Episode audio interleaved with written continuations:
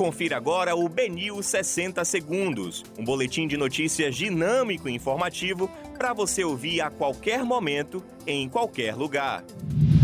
Olá, uma boa tarde a todos. Hoje é sexta-feira, 12 de março de 2021.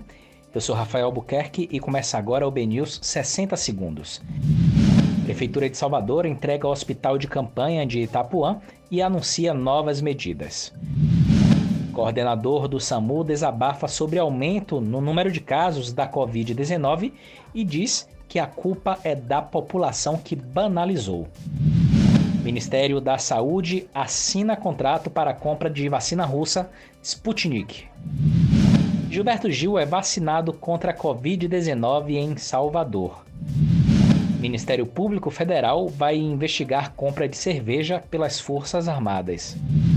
E dois corpos são encontrados em obras da nova rodoviária em Águas Claras. Esses foram os destaques da segunda edição do BNews 60 Segundos. Para mais informações, acesse bnews.com.br.